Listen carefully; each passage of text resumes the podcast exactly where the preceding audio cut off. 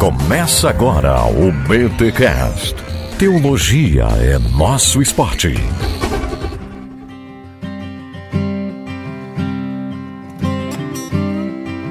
Muito bem, muito bem, muito bem. Começa mais um BTcast de número 348. Eu sou o Rodrigo Bibo e Whatever Happened to My Garden of Black Roses? Dum, dum. Olha aí. Winner Circle das antigas. E eu sou Cacau Marx e racismo é pecado e heresia. Olha aí, gente, estamos aqui em mais um BTcast para tratar de um assunto muito sério que é a questão do racismo. Nós já tivemos aqui em bibotalk.com dois podcasts tratando sobre este tema, inclusive com negros que trabalham na causa, que estão ali à frente de vários projetos que lidam com a questão do negro e a sociedade. E aqui antes nós irmos para o recado paroquial, Cacau, já vamos fazer a abertura aqui do podcast, até para justificar o porquê dois brancos estão aqui falando sobre racismo. Bem, a primeira coisa que a gente quer pontuar é que esse podcast que você vai ouvir, ele é fruto de duas lives. Eu estava testando o equipamento com o Cacau para um estudo bíblico que nós iríamos fazer. E cara, vamos gravar uma live aqui pro canal no YouTube já testar o equipamento? O Cacau falou: "Vamos, vamos falar sobre racismo?" Vamos. Então foi uma coisa muito de improviso. Tanto que você vai ouvir aí ao longo do episódio nós falarmos de live, ah, aqui nessa live e tal. Alguma coisa o Tuller cortou, outra não cortou, normal até para deixar a fluidez a conversa, tá? Então você vai ouvir isso. E aí, outro ponto também, Cacau, eu não sei se tu concorda comigo, mas é, nós podemos falar sobre racismo do ponto de vista teológico, do ponto de vista como você fez na sua entrada, né? O racismo é pecado. É, Sim, eu acho que a gente precisa, como o Vitor tem insistido também, né? A gente precisa ouvir bastante, né? E, uhum. e, eu tenho buscado irmãos que têm trabalhado esse tema de uma perspectiva, inclusive, bastante pessoal, mas é, é importante que a gente, nessa nossa preocupação de ouvir a palavra de Deus, né? Uhum. Todos nós podemos, né? E, e, devemos buscar na palavra de Deus. Então, é essa nossa preocupação na, na questão uhum. aí, né? Então, você acabou de ouvir o nome do Victor Fontana. Pois bem, este BTcast ele está dividido em duas lives. A gente vai começar aí no papo que eu tive com o Cacau. Ficou muito bacana. A gente focou até, Cacau, se, me, se a memória não me falha, bem em questões pontuais, tanto da sociedade, do caso do George Floyd, como também falamos um pouquinho da perspectiva teológica. Ficou muito legal esse papo que você vai ouvir aí com o Cacau. Depois que terminar a conversa com o Cacau, você vai ouvir um papo que eu tive com o Victor Fontana lá numa live que nós fizemos no Instagram. Beleza, gente? Então a gente pegou, cara, eu olhei para esse conteúdo da live, teve um público legal, mas eu falei, preciso levar isso para o grande público do Bibotalk. Por isso, falei com a diretoria ali, a galera topou. Então nós montamos este podcast juntando as duas lives, beleza? Mas antes, os recados paroquiais.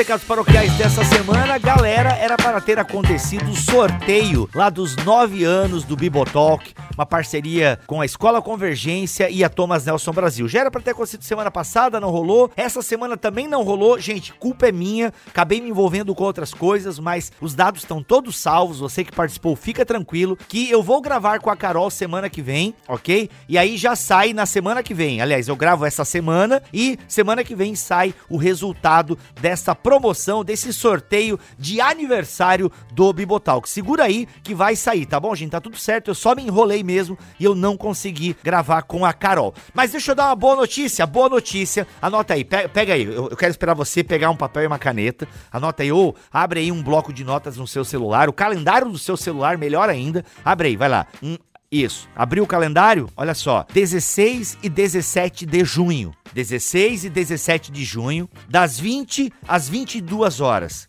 Você tem um encontro com a gente do Bibotalk, porque vai rolar a primeira confraria Bibotalk. A primeira confraria Bibotalk. Gente, vai acontecer 16 e 17 de junho, das 20 às 22 horas. Um seminário online, webinar é, o que, que você quer chamar, mano? Chama do que você quiser. Congresso. Gente, olha só, a gente que chamar de confraria, porque o encontro dos ouvintes, dos amigos do Bibotalk. É basicamente um BTD online. Galera, e o tema vai ser o Sermão de Cristo. Olha aí, o Sermão de Cristo. E quem vai estar palestrando nessa primeira confraria Bibotalk? Bem, vai estar lá Alexandre Milhoranza e Carol Bazo no primeiro dia. E no segundo dia, Paulo On e Cacau Marques. Então anota aí, gente. Olha aí, você viu, galera, né? Alexandre Milhoranza, Carol Bazo, Cacau Marques e Paulo On falando sobre o sermão de Cristo. Meu irmão, serão dois dias duas horas em cada dia, que serão simplesmente espetaculares. E olha só, gratuito. Só que é o seguinte, tem que se inscrever tem que se inscrever, porque vai ser aberto para todo mundo, mas só vai participar do sorteio que nós vamos fazer com a Mundo Cristão. Ah, a Mundo Cristão tá apoiando esse evento, irmão. Só vai participar do sorteio quem se inscreveu. Quem não se inscreveu, não adianta lá na hora, não vai rolar. Beleza? Você pode estar tá assistindo, mas se você não se inscreveu, não vai participar do sorteio. Apesar do evento ser gratuito, tem que ter uma inscrição. Beleza, gente? E o link para fazer a inscrição desta primeira primeira confraria Bibotalk está aqui na descrição deste BT Cash, tá bom? Espero vocês, anota aí na agenda que vai ser demais. Siga a gente lá nas redes sociais, que a gente vai estar divulgando por lá os links da inscrição e também no nosso site bibotalk.com, está aqui na descrição deste BT Cash. Vamos lá então para este papo que está seríssimo.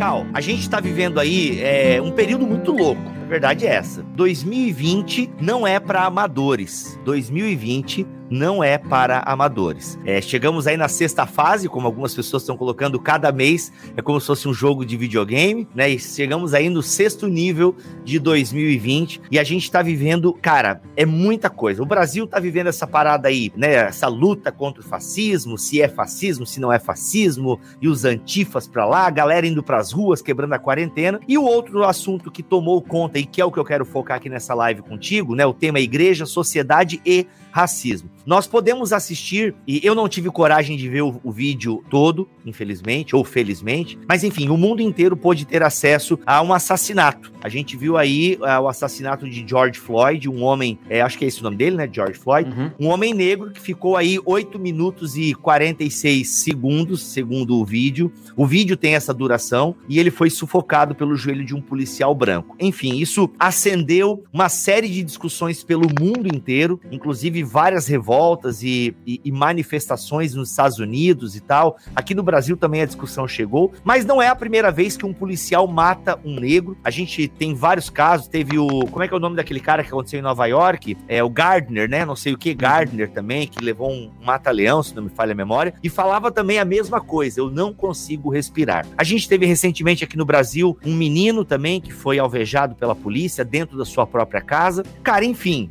eu não consigo respirar. Parece que esse clamor final, né, tanto do Gardner quanto do Floyd, né, até pegando carona em vários textos que eu li na internet e, e tinha esse título, né? Parece que nós não conseguimos respirar no meio dessa sociedade e tal. Enfim, Cacau, acho que a primeira provocação que eu queria fazer contigo é, cara, que tempos são esses? Eu uhum. acho que a gente vive mesmo esse tempo muito louco que você está falando. É, acho que algumas coisas a gente entende por quê, outras não. Uma delas é, é, a gente poder, por exemplo, partilhar esse sofrimento com a sociedade norte-americana ao vivo por causa da internet, né? Em outra época não existia isso. É, no Brasil, numa semana teve o assassinato do João Pedro, e aí numa outra semana tá as notícias do George Floyd. Então essas coisas meio que confluíram e chegaram aqui também. Elas foram quase. Né? Na internet tudo é simultâneo, né? Praticamente. Hum. Então, isso ecoa. É, uma das coisas também que assusta bastante nesse assunto é toda a extensão da repercussão que isso deu nos Estados Unidos, e aí não precisa nem chegar até aqui, porque além do vídeo assustador e de toda a situação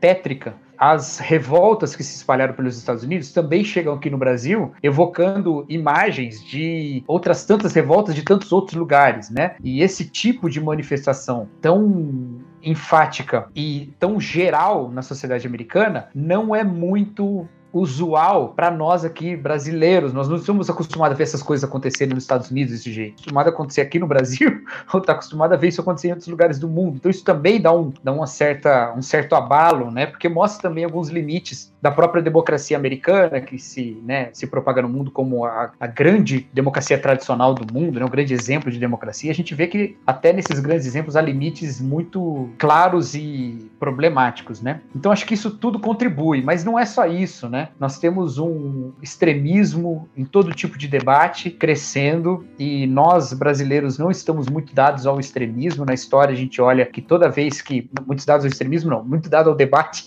a gente olha na história que toda vez que o debate se assevera no Brasil, a, a, as coisas ficam mais tensas, como se a gente não, não quisesse, né, que a democracia fosse tão plural assim. A gente queria uma, uma ordem um pouco mais uníssona, mas isso é, é um, isso não existe. Isso tudo mexe com a gente. E para completar tudo, tem a tensão da pandemia, né? Que também tem componentes sociais e raciais, mas que nos coloca numa situação inédita para nossa geração. A última vez que uma situação desse, desse porte aconteceu foi na gripe espanhola, tem 20, tem, tem 100 anos, 20 anos não, 100 anos. Nunca teve uma situação global desse, dessa, da maneira como está sendo agora, para essa geração nossa. Tudo isso faz esse caldeirão maluco. E eu acho que a gente precisa de uma reflexão. Bons tempos do caldeirão do Hulk, toda. hein?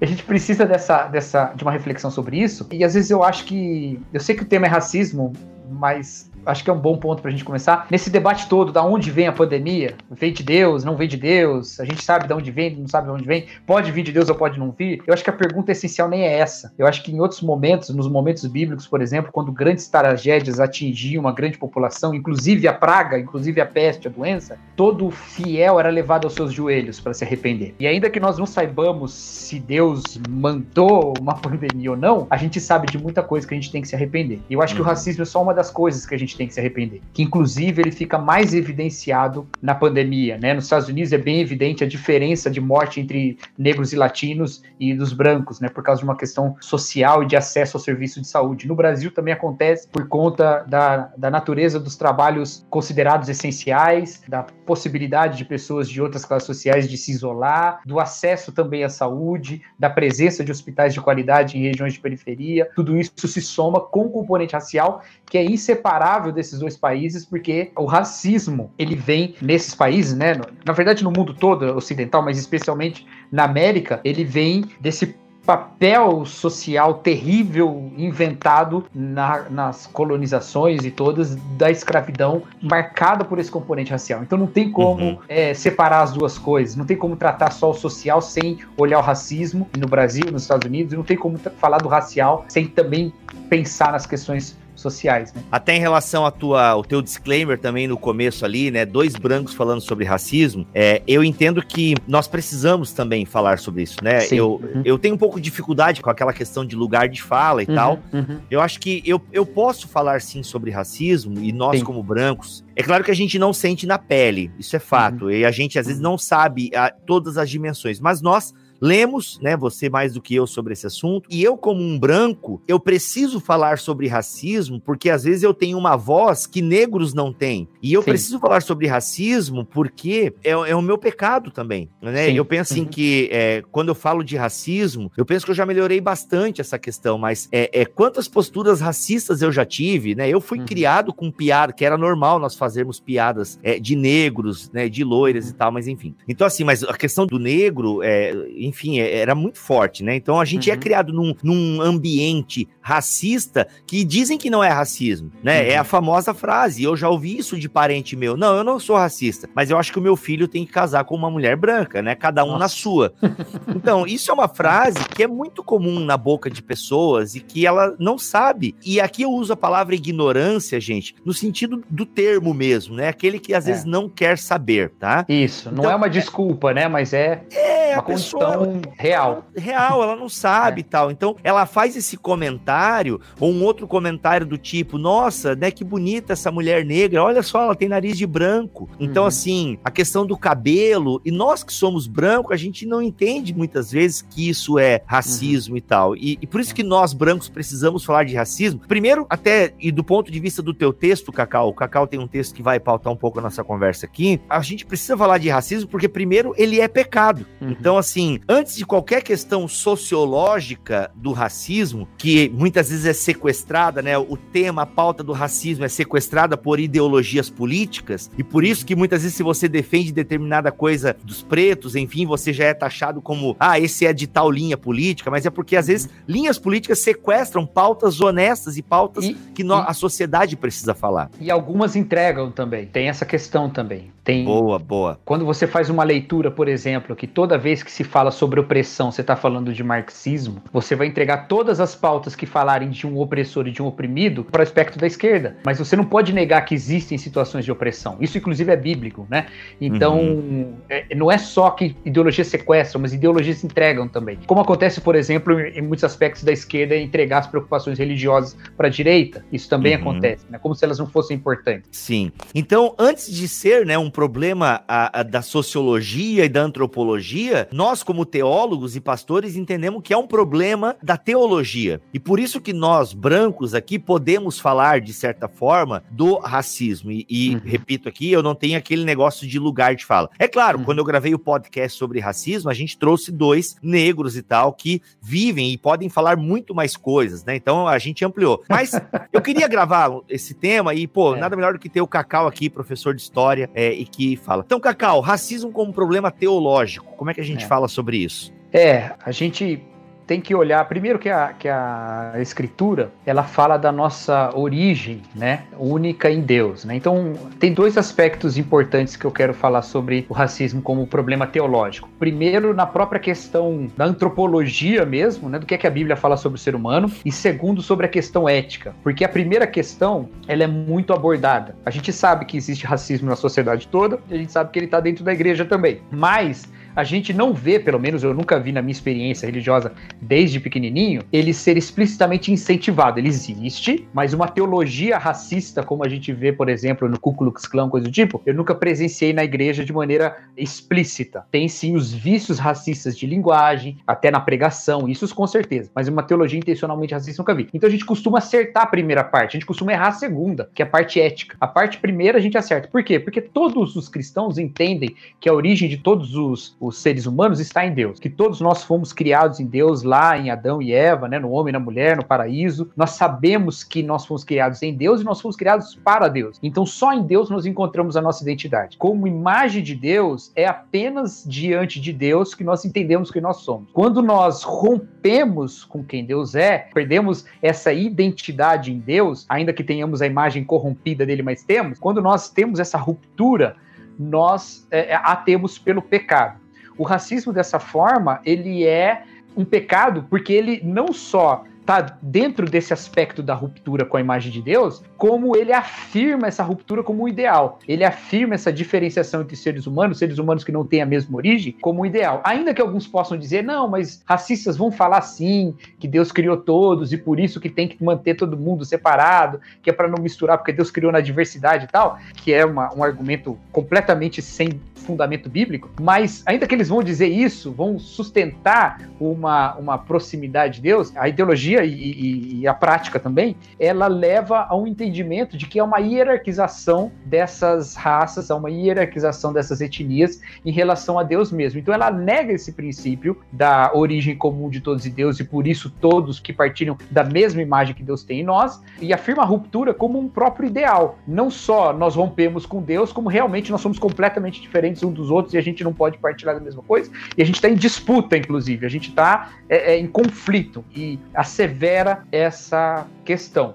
Então, quando a gente fala de uma teologia evangélica que vai nos levar a uma reconciliação com Deus em Jesus Cristo, nós estamos olhando para o fim também da, de qualquer possibilidade de racismo. Não há possibilidade de racismo que conviva com a mensagem central do evangelho, que é a reconciliação em Cristo. Porque a nossa reconciliação com Deus, o reconhecimento que nós temos de que em Deus nós somos todos imagem dele, e assim nós caminhamos para uma reconciliação também entre nós. No Antigo Testamento tem um texto muito bonito sobre isso, que é o Salmo 87. Não é sobre isso, na verdade, é sobre Jerusalém. Mas é um texto que nos ensina sobre isso, porque é um texto de louvor a, a, a Deus por Jerusalém, né? De elogio a Jerusalém, pelo amor que Deus tem por Jerusalém, pelo amor que Deus tem por Sião. E aí ele diz assim no versículo 4: Entre os que me conhecem, mencionarei Raabe e Babilônia. Também dirá da Filístia e de Tiro, juntamente com a Etiópia. Este nasceu ali. Olha só, esse cântico da fé hebraica,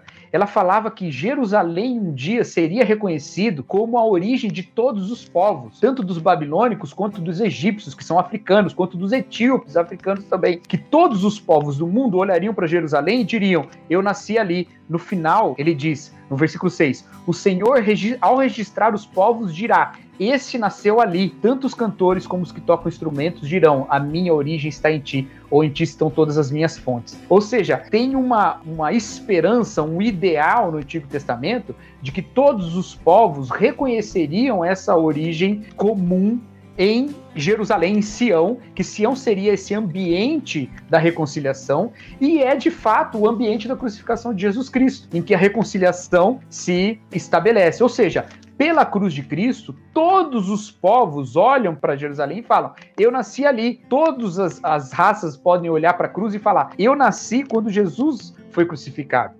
O ser humano foi reconciliado com Deus, encontra novamente sua origem na cruz e fala: Eu sou originário de Deus. Se todos nós somos reconciliados, gente de todas as raças são reconciliadas com Deus em Cristo, é, essa mensagem da reconciliação é a mensagem pela qual a gente vive. Então não tem como a igreja aceitar o racismo ou achar que o racismo é o mal menor. Ele é uma negação profunda e total do que o evangelho comunica. É impossível pregar-se o evangelho e o racismo ao mesmo tempo. É impossível. Se você quiser pregar o evangelho, o racismo tem que ser arrependido. Não tem como continuar vivendo um tipo de vida racista ou ter ideias racistas e não se arrepender do racismo e achar que está vivendo o evangelho. Não está. Então, em Jesus nós somos reconciliados com Deus. Essa nossa imagem de Deus é reencontrada em Cristo, que é a imagem do Deus invisível, e isso não significa, isso é muito importante, que nós estamos proibidos, né, de sermos é, participantes da nossa própria cultura, de sermos proponentes da nossa própria cultura, de sermos produtores de culturas distintas e de nos apegarmos também a identidades que são identidades nossas pessoais, mas nós precisamos entender que elas não estão em hierarquia, elas não nos dão direito de explorar o outro, elas não podem ser um traço que faz do outro é, alguém cuja humanidade é deficitária em relação à minha, eu não estou mais próximo de Jesus ou mais distante de Jesus, porque Jesus, vamos dar um exemplo aqui, era judeu e eu também, coisa do tipo, entendeu? Não, todos nós somos um em Cristo e é isso que está dito, inclusive, lá em Gálatas capítulo 3, né? Já não há mais judeu, nem grego, nem escravo, nem livre, nem homem, nem mulher. Cristo é tudo em todos, né? Todos são um em Cristo. Eu não me lembro agora porque eu confundo com de Colossenses. Mas é isso aí. é porque Colossenses fala alguma coisa parecida, né? Então, assim, teologicamente, o racismo é uma heresia. Tô, a gente não está falando aqui de que o racismo é um, um, pecadinho, não. Ele entra em conflito direto com o evangelho. A cruz deve sepultar completamente o racismo junto com o nosso velho homem, que se apegava a qualquer coisinha para se achar melhor que o outro. Então, todas essas, essas coisas são consideradas nada pela cruz de Jesus, elas estão sepultadas lá em Jesus Cristo. E uhum. por que, que eu digo que a gente não está simplesmente separado da nossa, da nossa identidade cultural e dessas coisas todas? Porque lá no Apocalipse, quando fala lá no capítulo 21, né, dos novos céus, nova terra e tal, e fala lá, Deus fala, eu serei o Senhor e eles serão meus povos. Deus fala a respeito do povo. E alguns manuscritos trazem, eu serei o Senhor e eles serão meu povo. Se eu não me engano, até a revista atualizada, ela coloca assim no singular. Mas, em geral, esse texto no plural, ele é mais difícil e ele parece ser, pela crítica textual, o mais correto né? Eles serão meus povos. Nessa ideia de que Deus é um reconciliador de todos os povos. A igreja, então, ela é esse conjunto de povos que formam um corpo só. e num uhum. corpo só. Essa é a mensagem da ceia do Senhor. Eu acho que isso é muito poderoso para a gente pensar o racismo. A ceia do Senhor, quando nós participamos do pão, nós estamos falando que todos nós estamos comendo do mesmo pão. É, ainda que nosso pão venha todo picadinho, né? Mas a ideia, o símbolo é que todos nós comemos o mesmo pão e todos bebemos o mesmo cálice. Na minha igreja também vem tudo em cálice separado, mas o símbolo é tudo no mesmo cálice. Por quê? A ceia, numa perspectiva memorialista que é minha, mas mesmo numa sacramental, ela nos leva a fazer isso em memória de Cristo, mas eu poderia ter em Cristo assistindo Paixão de Cristo do Mel Gibson, não precisava comer nada. Por que, que eu como? Porque tem uma simbologia no comer, que é participar. No momento que eu como, aquele pão faz parte do meu corpo e eu faço parte daquele pão, de certa forma. Se todos nós comemos o mesmo pão, todos nós fazemos parte do mesmo corpo. Isso está lá em 1 Coríntios capítulo 10. Então, todos nós fazendo parte do mesmo corpo, nós precisamos entender que no corpo de Cristo há corpos brancos, negros, indígenas, aborígenes, eh, orientais, há, corpos de todos os, os tipos, e Cristo é tudo isso porque o seu corpo contém todos esses corpos. Então, quando um branco racista participa da ceia, ele não está discernindo o corpo de Cristo, ele não está imaginando que aquilo que ele está fazendo é a participação no corpo dos corpos negros também dos seus irmãos. É Nossa. ser parte do mesmo corpo desses corpos. Então, Muito quem não bom. discerne o corpo de Cristo, o que, que acontece? Ele come e bebe para a própria condenação. Sim. Na ceia do Senhor, o racismo está sendo condenado todas as semanas nas igrejas. A, a ceia condena o racismo o tempo todo. Não tem Sim. como ser cristão, ser racista e muito menos participar da ceia do Senhor. Então, na próxima vez que você for participar da ceia, se arrependa do seu racismo e coma daquele pão, lembrando que você faz parte do mesmo corpo que seus irmãos de todas as, as etnias diferentes. Então, assim, é, eu penso que não tem como discordar dessa tua fala. É, acho que você foi bem bíblico, bem certeiro nas afirmações. Então, a gente sabe que racismo é pecado, a gente sabe, inclusive, que é crime, né? O uhum. racismo é crime já tem algumas décadas aqui no Brasil. Então, ele é pecado e ele é crime, mas ele continua existindo. Isso se dá, Cacau, porque muitas vezes a gente tem ignorância sobre esse tema, isso acontece porque a gente nem se percebe como racista muitas uhum. vezes, porque né? Não, eu não sou racista e tal, mas o que, que falta para algumas coisas começarem a mudar? Por exemplo, teve agora. Não é a primeira vez que um negro morre nas mãos de um policial branco. Eu, eu confesso, assim, gente, que eu conheço mais as histórias dos americanos do que a do brasileiro. Eu, eu uhum. confesso isso. Eu, é um, um, defeito que eu tenho. Acaba ganhando proporções maiores e tal. Mas é, aqui no Brasil teve. O João Pedro, o nome do menino, né? Uhum, uhum. Só que o do João Pedro não foi filmado, né? Se tivesse uma é. filmagem é. do policial matando o João Pedro, cara, seria, enfim, né? Causaria acho, também um burburinho mundial. A questão do Floyd do, e de outros é que tem a filmagem. E isso fica assim. O Spike Lee até comentou, ele, acho que ele divulgou um vídeo misturando cenas de filmes com a realidade. Nossa, mano, é uma coisa assim horrorosa. Mas enfim, a coisa não muda. Né? E agora tem essas revoltas acontecendo, e aí no meio dessas revoltas tem gente que se aproveita para fazer muitas coisas erradas, o que acaba às vezes tirando a legitimidade do movimento, enfim. Então aí, Cacau, é pecado, é crime, mas continua acontecendo. É. Como é que a gente é. lida com isso? Então, primeiro que a gente precisa reconhecer isso né? Ainda há pessoas que dizem que o racismo não existe, né? Existem Tem... pessoas que falam isso, que não existe racismo. Alguns vão falar assim, existe racismo, mas é coisa nos Estados Unidos, no Brasil não tem. E isso não é, não é verdade, né? A gente pode dar é, uma, uma pequena, vamos falar um caso só, porque você citou do João Pedro, que é um caso bem próximo, inclusive temporalmente. Mas se a gente lembrar um tempo atrás, nós tivemos no ano passado, em abril do ano passado, um carro de uma família negra metralhado com 80 tiros pelas forças no momento momento do exército ali, né? Não era a Caraca. polícia militar, era o exército. Aí você pensa o seguinte, puxa, mas eles não atiraram porque era negro, mas vamos pensar bem. Eu moro aqui onde eu moro, você já veio aqui na minha casa, né? Moro aqui em Hortolândia, né?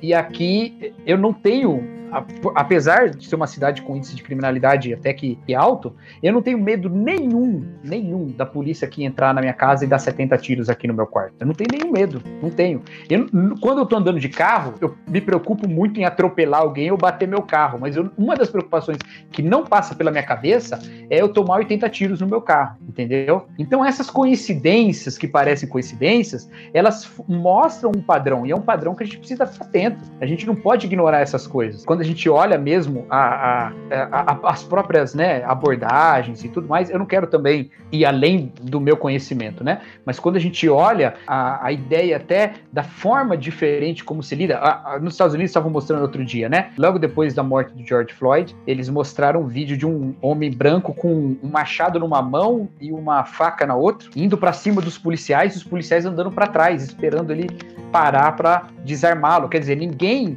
ninguém deu nem um taser nele, entendeu? Ninguém fez nada disso. Então, assim, tem alguma coisa aí que a gente não pode ignorar. A gente precisa olhar para isso. Então, reconhecer o problema é a primeira coisa. Cacau, deixa ah. eu só te interromper, desculpa, porque esse é um ponto bem importante, a questão do reconhecer, né? Isso é uma coisa que às vezes a gente não, não se dá conta desses casos que você mencionou. Eu também não tenho esses medos que você tem e tal. Tem uma série chamada Brooklyn Nine-Nine, não sei se tu assiste, Cacau. Uhum, uhum. Assim, né? Cara, tem um episódio, ah, acho que é na quarta temporada, que o, o, o sargento lá, que é interpretado pelo Terry Crews, se não me falha a memória, ele conta, mano, ele, né, lá, né, andando pela, no bairro dele, acho que ele ia pegar um cachorro, meu, o policial para ele, mobiliza ele e tal, aquela coisa toda, porque ele é negro. E ele é um policial, né? E ele, é um, e policial. ele é um policial, só que ele tava sem o distintivo dele, né? E, mano, aí o cara, enfim, Aí o Jake, meu, que absurdo, isso tá acontecendo e tal, porque é, isso não acontece comigo. O Jake é o comediante da turma, né? Daí ele mostra o Jake, né, com uma máscara pulando uma janela e o policial, ei, moço, você tá fazendo o quê? Ah, eu tô brincando com os meus amigos. Ah, beleza, tudo bem e tal. Tipo,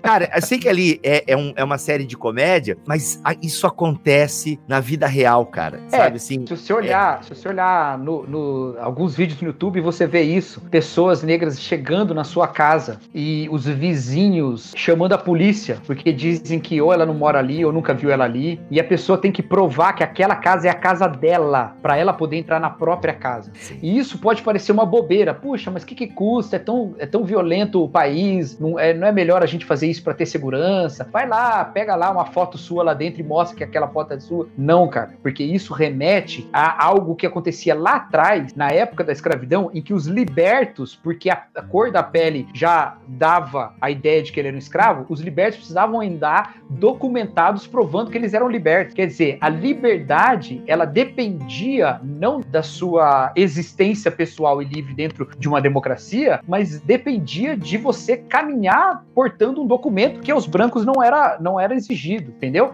Então é a mesma coisa que acontece hoje em dia. Isso, isso são, são elementos que a gente não pode ignorar. Mas para a gente perceber isso, e vou lembrar de uma coisa que você falou lá do início, a gente precisa ouvir os nossos irmãos negros. A gente precisa ouvir. A gente precisa calar a boca e ouvir e deixar que falem o que sentem, o que passam e nos identificar. Porque o mandamento bíblico é que nós devemos chorar com os que choram. Se você não está disposto a chorar, ou se você é, antes de ser alguém que chora com que chora, um sommelier de lágrima, que fica aí provando quão autêntico é a lágrima do outro, você está indo contra o que a Bíblia ensina. A Bíblia te manda chorar com os que choram. Para chorar, você precisa ouvir o choro. Então para, ouve e deixa falar. Você falou, olha, é importante que a gente, como branco, fale sobre isso também. É importante e a gente está falando aqui. Mas uma coisa que a gente não faz é ensinar para quem sofre o racismo na pele o que é racismo e o que não é racismo. Porque a gente não sabe melhor que eles. A gente não sabe. Então a gente não ensina. O que, que a gente faz? A gente fala a partir da nossa própria trajetória de arrependimento, que é uma trajetória constante, que precisa continuar, e eu continuo me encontrando com pensamentos e, e leituras do mundo que são leituras racistas. É, a gente tem que continuar se arrependendo e testemunhar do arrependimento da mesma maneira que todos os pecadores se arrependem de todos os seus pecados e dão testemunho disso. A gente faz isso como branco, mas a gente não diz, não ensina quem sofre racismo que é racismo, porque eles é que tem que nos ensinar, eles é que sabem o que é sofrer na pele, e nós temos interesse em conhecer, saber e chorar junto. Sabe por quê?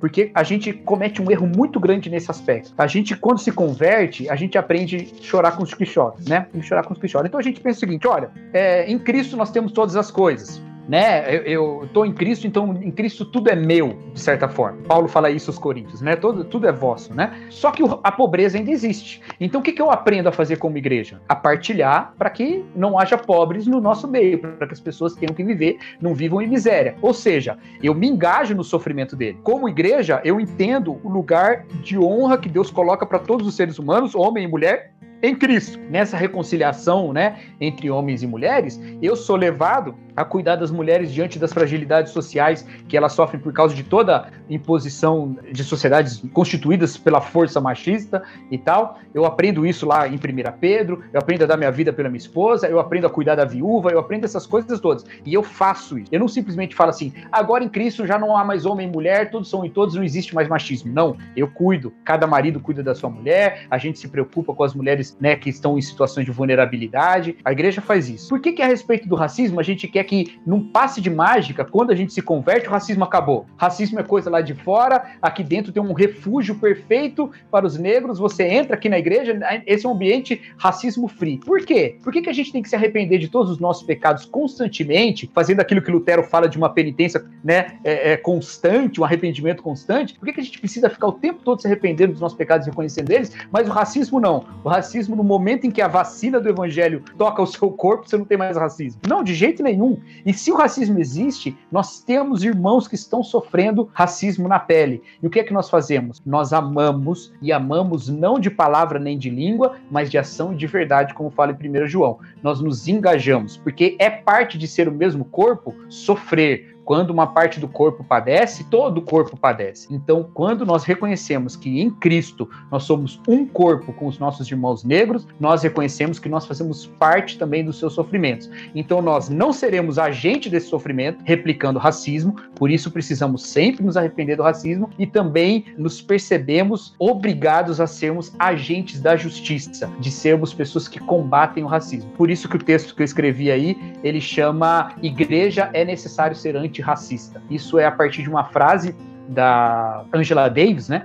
Que diz: não é suficiente não ser racista, é necessário ser antirracista. Não é suficiente a igreja não ser uma igreja racista. Ela tem que ser uma igreja antirracista, porque o próprio evangelho está em jogo. O próprio evangelho está sendo de, é, desafiado pela heresia do racismo, né? Então, essa questão aí que se coloca para nós. Nós precisamos nos engajar. Muita gente usa, Bibo, aquele texto lá de Gálatas que eu falei, né? Para não fazer nada. Para não fazer nada. Fala Qual assim, é o texto mesmo? Repete texto aí. lá de Gálatas, né? Não existe. É, você tá me desafiando porque você sabe que eu errei da outra vez, né? Vou abrir aqui na Bíblia.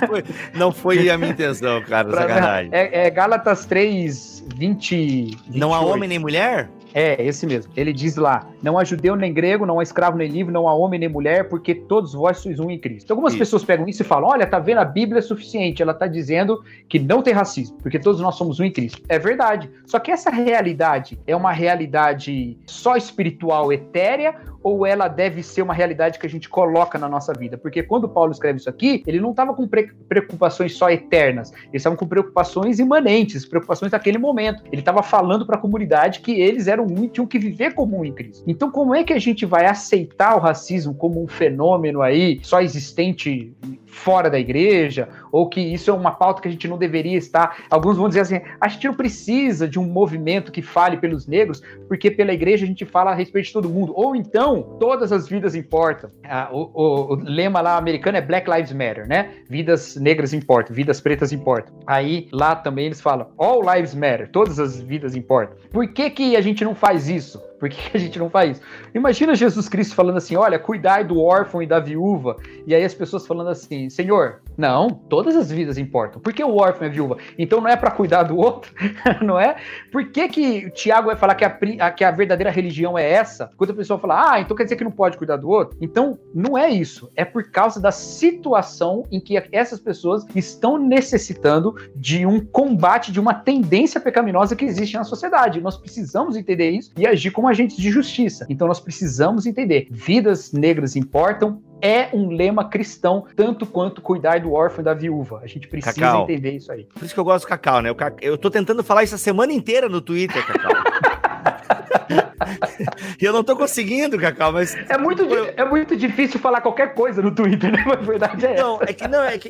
Cacau, é isso. É claro que vidas humanas importam, mas assim, galera, só pra vocês entenderem, quando no meio de uma hashtag é, é, que visa focar num determinado grupo que tá sofrendo mais do que outro grupo, a gente não tá desvalorizando as outras pessoas. É claro que vidas humanas importam, mas perfeito exemplo do órfão da viúva, Cacau. Todo mundo tem que ser cuidado. É igual, cara, quando a gente começa, né, quando se levanta aí uma campanha para falar homens parem de bater em mulheres, por exemplo. É. Gente, aí vem aí se você é essa pessoa, não seja. É, mas tem homem que apanha de mulher também. Cara, tem. A gente sabe que tem. Mas, cara, para um homem que apanha de mulher, tem milhares de mulheres milhares. que apanham de homens. Olha a situação que da quarentena, né? Aumentou, cara, a quarentena aumentou a agressão contra as mulheres, enfim, abuso de crianças. Vocês estão entendendo, gente? Então, assim, vidas negras importam. Aí vem alguém comentar: é, eu acho que o certo da hashtag devia ser vidas humanas. Cara, olha o momento histórico, entende? Ah, porque existe branco também que sofre preconceito. Existe. Negar isso também.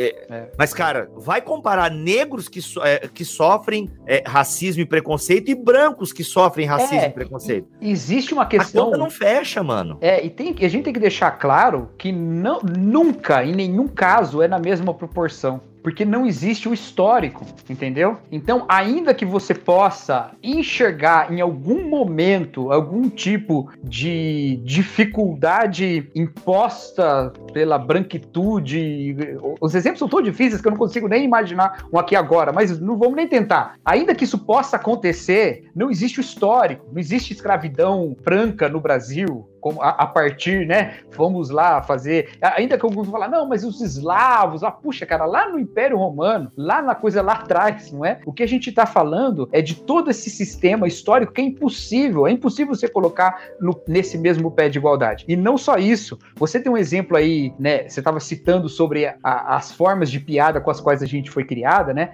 E você falou uma coisa e ela vai ser muito útil agora. Você falou assim: a gente fazia muita piada de negro, você falou, eu fazia piada de loira. Mas olha diferença. Claro que as piadas a respeito de loira, elas traziam um machismo dentro delas, não é? Por que, que não tem o loiro burro? Era a loira burra. Ela traz o machismo, ela traz toda essa questão. Mas ela vinha dentro de um padrão em que essa era considerada a beleza. Então era um jeito de se expressar o machismo, diminuindo as capacidades das mulheres, ao dizer que elas servem mesmo é para serem bonitas e coisas do tipo. Ou seja, ainda que ela reforçasse uma coisa terrível do machismo, ela estava dentro de um contexto em que havia um padrão da mulher loira bonita entendeu? Hum. A respeito, na, porque na mesma época se falava do cabelo da mulher negra, dizendo que ela era ah, o cabelo ruim, não é? é? Qual é o pente que te pentei, aquela música, aquelas coisas todas. Então, olha só, mesmo nesse, nessa situação, não é a mesma coisa, né? Porque alguns vão falar, puxa, mas eu sou loira e eu sofri preconceito a vida toda. Sim, mas mesmo nisso não tá no mesmo igual, não tá no mesmo pé de igualdade. Mesmo nisso a questão racial ainda pesa. Então, não tem como, não tem para onde a gente correr. E, e, sinceramente, eu não acho que ninguém é, necessita, precisa ser uma pessoa versada em todos os aspectos do racismo, dentro da, da, do debate do movimento negro, há um monte de linhas diferentes, pensamentos diferentes, um monte de coisas diferentes, mas a gente precisa ser humilde a gente precisa ser humilde. Você não precisa ser o cara conhecedor de toda a teoria da luta antirracista, mas você precisa ser alguém que ouve o seu irmão e que percebe há sofrimento e eu quero ser alguém que demonstra amor de Jesus Cristo nesse lugar de injustiça. É Muito isso, bom. é isso. Muito bom. Cacau, vou, acho que uma pergunta aqui que é legal. Eu vou ler a pergunta para você aqui, ó. O que acham das pessoas que utilizam esse episódio lamentável para levantar bandeira política e aproveitar para causar a desordem e a ruaça, isso é tão demoníaco quanto os racistas. E aí, é um, eu achei interessante Muito... a pergunta, pode ter vieses ali, mas é, acho que. Não, mas a, a, a pergunta ela, ela, é legítima, Levi, né? legítima. né? Muito obrigado, Levi. A pergunta é legítima, mas vamos entender uma coisa. Vou, vamos pegar o exemplo americano, porque o Brasil teve protestos agora no, no domingo, mas eles eram de uma pauta que parecia um pouco mais ampla, né? Ele tem um outro histórico, tem a ver com conflito de correntes políticas, então ele é, ele é original originalmente mais político, menos racial do que os protestos nos Estados Unidos. Então vou pegar o exemplo americano, acho que o Levi me permitirá fazer isso. Presta bem atenção. Nos Estados Unidos houve protestos pacíficos o ano passado inteiro, durante muito tempo, protestos pacíficos, gente falando, gente protestando na NFL, ajoelhando no chão. Houve muito protesto pacífico e os negros continuaram morrendo na mão da força policial. Então, eu não acho, e agora é uma, uma opinião na minha interpretação a respeito da escritura, a respeito do cristianismo. Eu não acho que protestos violentos, e especialmente como é que é? Saques, né? Especialmente saques, resultarão em justiça. Eu não acho. Mas eu entendo que no momento em que a voz da paz não foi ouvida, as pessoas caminhem para isso. Elas não estão sendo orientadas pelo espírito, elas estão sendo orientadas pela, pela ira. Elas estão sendo orientadas pela ira. Mas eu entendo isso, eu entendo isso. E é necessário, mesmo assim, não cair na tentação de dizer, ah, mas olha lá também. Não é assim tem que assumir a responsabilidade, tem que assumir o arrependimento. É necessário que a gente entenda. É, eu estava até ontem vendo uh, um, um, pregador que eu já gosto dele há bom tempo, desde que ele falou sobre o Black Lives Matter e os movimentos de direitos civis é, no Gospel Coalition nos Estados Unidos, o reverendo Mike, Micah Edmondson. Ele tweetou uma coisa muito interessante. Ele falou assim: quem não se levantou a respeito da violência sofrida pelos negros não pode se levantar agora como crítica à reação a essa violência. E é verdade, porque se enquanto os negros estavam morrendo, você não achou que isso era algo digno de você protestar, por que agora você acha que é digno você protestar por causa de um saco e de uma quebra de uma, de uma vidraça?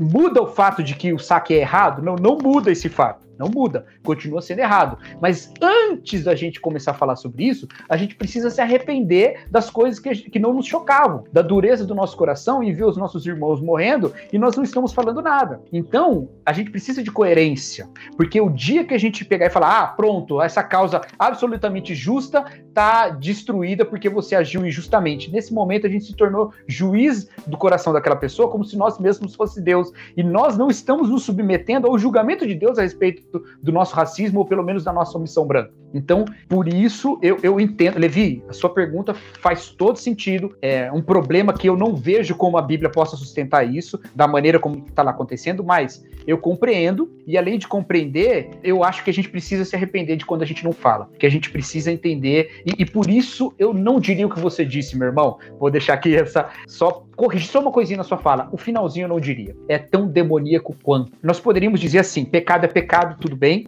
tudo bem? Mas não é a mesma coisa uma vida e um bem. Não é a mesma coisa. A Bíblia insiste nisso o tempo todo. Quando a gente faz essa questão de colocar e de priorizar o bem ou a propriedade em relação à vida, nesse momento a gente calou o que a tradição bíblica fala. A Bíblia fala sobre propriedade? Fala. A Bíblia fala sobre vida? Fala. Qual é o mais importante? A vida, sempre, sempre. Então, não dá para falar que é mais demoníaco quando um movimento mata pessoas e outro movimento quebra vidraças. Não dá. É, são, possam podem ser duas coisas erradas, mas elas não são é, iguais no dano que faz a, a imagem de Deus que está no homem, né? Legal. Cacau, obrigado, mano. É, lucidez, né? Obrigado, obrigado por poder nos ajudar a entender um pouco mais. É claro, gente, você não precisa concordar com o Cacau em tudo. Ah, ah tem, agora foi esse tempo todo e não vai concordar. Não, tô brincando. não, eu, eu, eu, acho muito bacana, Cacau. Você tem essa facilidade de traduzir é, para nós. Afinal, você é um pastor de igreja, isso é, é, uma qualidade que você tem, que muitos pastores não têm, infelizmente, né? E você tem. Obrigado por fazer a gente pensar sobre isso. Mas, Cacau, o que, que você indicaria para a gente estar tá lendo e melhorar um pouco a nossa compreensão uh, sobre esse momento ou a questão do racismo e tal? Tem alguma literatura que você recomenda? Eu tô para ler aqui, eu não recomendo porque eu não li ainda, mas está todo mundo falando e eu queria ver ouvir a tua opinião. Não sei se você já teve contato, mas eu estou aí vendo com a Vida Nova para ler aquele livro do Piper sobre racismo, já é um livro antigo da Vida Nova, é. mas enfim, acho que como tema eu tô pedi para Vida Nova, oh, me manda aí que eu quero dar uma lida. É, o John Piper faz aquilo que a gente falou aqui de reconhecer o racismo, né? Ele também foi o palestrante final da conferência da não sei se foi da Design God ou da Gospel Coalition do ano passado, que foi sobre Martin Luther King, ano retrasado os 50 anos da morte do Martin Luther King, né? Então é MLK, MLK 50, né? Vale a pena também ouvir, né? Se você ouve inglês, vale a pena ouvir. Deve estar traduzido. Agora, é muito importante que a gente ouça os nossos irmãos é, negros que falam a respeito desse assunto. O próprio Micah Edmondson, que eu falei aqui, né? A, a, palestra que ele deu no Gospel Coalition chama Is Black Lives Matter the New Civil Rights Movement, né? Então, é, é o movimento Black Lives Matter o novo movimento pelos direitos civis, e é muito bonito o jeito que ele fala, porque ele compara, é muito claro, ele compara o que tem, o que não tem, e ele propõe um engajamento crítico da igreja. Ou seja, engaje no Black Lives Matter, ou seja, engaje-se na, na defesa da vida, da vida das pessoas pretas, mas faça isso de maneira crítica, né? Não, e isso é normal. Inclusive, uma parte da pergunta do Levi eu não respondi, né? Hum. Um minuto, Bipo, um minuto. Vai, vai, Levi, vamos lá. Vamos o Levi perguntou, e eu esqueci realmente. O Levi perguntou também sobre é, se apropriar da questão por questões políticas. Levi é outra preocupação muito legítima muito legítima, mas isso é um, é um fruto. É um fruto da indiferença de alguns outros grupos políticos em relação a isso, entendeu? Então, quando os grupos de esquerda estão há décadas militando por essa causa, é normal que eles encabecem esses movimentos e é normal que as pessoas enxerguem neles representantes. Então, se há uma forma de se pensar alheia à, à ideologia de esquerda, é necessário que essas pessoas caminhem para isso. É necessário. E eu acredito que essa aí eu já não estou muito no meu lugar para poder falar, mas eu acho que democraticamente, pensando democraticamente faz sentido que haja movimentos negros que pensem é, questões econômicas de um ponto de vista mais à direita. Eu acho que faz sentido que essas coisas aconteçam. Então eu entendo, você tem razão, você tem razão. A causa racial é maior do que a causa política. Contudo, houve grupos que se mantiveram fiéis a essa causa por um tempo e houve grupos que não se mantiveram. Então é normal que hoje aconteça isso. Me parece que há um movimento maior já de ampliar o escopo dos que fazem parte da luta antirracista. E eu acho que é algo que nós devemos incentivar. Voltando agora às recomendações. o livro do Piper, o Micah Edmondson, tem o Anthony Bradley. Infelizmente, os livros desses caras estão em inglês, mas eu tô falando caras que são reformados, que falam a respeito do racismo, né? O Guilherme Amarino me mandou... mandou Uma lista? Twitter. Não, mandou no Galera, Twitter olha só. Vídeo. Não, o Cacau, é que como também eu te peguei aqui em cima do laço, é. então o Cacau também não se preparou para isso. Cacau, qual é o teu Twitter, Cacau? Carlos AP Marques só. é, aí, ó, arroba Carlos, arroba Carlos AP, AP Marques, ok? Então Isso. segue o Cacau lá no Twitter, ele vai passar lá as recomendações no Twitter dele. Se você não tem Twitter, ah, mano, aí, bem, enfim, aí Aí Mas vê a live. Entrar, dá pra ver. É. Ah, é, dá pra entrar. Você não precisa ter Twitter pra ver o que alguém tá é. postando lá, se for um perfil público, né, Cacau? O meu Legal. é. Legal. É. Mano, obrigado, Cacauzão, pela tua presença. Eu que agradeço, aqui. mano. A gente só percebe como a igreja precisa falar sobre isso, a gente precisa tratar esse tema cada vez mais de forma tranquila. E sim, é, tentar desassociar, né, de é, sair desse sequestro das pautas, mas dá para falar sobre racismo, dá para falar sobre manifestações, sem necessariamente cair uh, para um lado ou para o outro outro e tal. Não sei se dá, dá, mas a gente tem que tentar.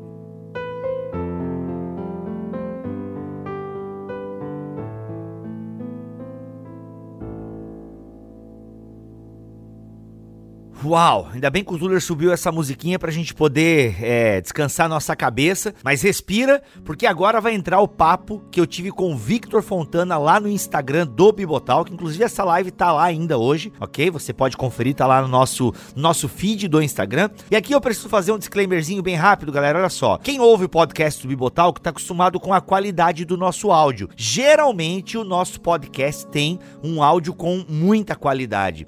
Assim, é um podcast gostoso de ouvir. Agora você vai perceber que o áudio não está tão bom. Por quê? Porque o Tuller tirou este áudio lá do IGTV do Instagram. Então, tem uma supressão violenta lá por parte do Instagram. O áudio não fica bom, tá? Então, gente, você que tá acostumado com a nossa qualidade, talvez vai perceber, nossa, gente, tá difícil ouvir isso aí. Mas ouve porque vale muito a pena, ok? Ouve aí porque vale muito a pena. A gente editou várias partes para ficar bem gostoso para você que está ouvindo o podcast, ok? A gente não só pegou o áudio lá e jogou aqui. Não, teve um tratamento, a gente cortou várias partes e tal, para que a conversa fique bem fluida. E é legal que você vai perceber que a conversa com o Victor, e por isso que eu uni as duas, né? Tanto a do Cacau quanto a do Victor, você vai perceber que eles caminham para pontos diferentes na conversa e eu achei extremamente legal, principalmente pela questão, o Victor está lá nos Estados Unidos, ele acompanha os noticiários de lá, então ele tem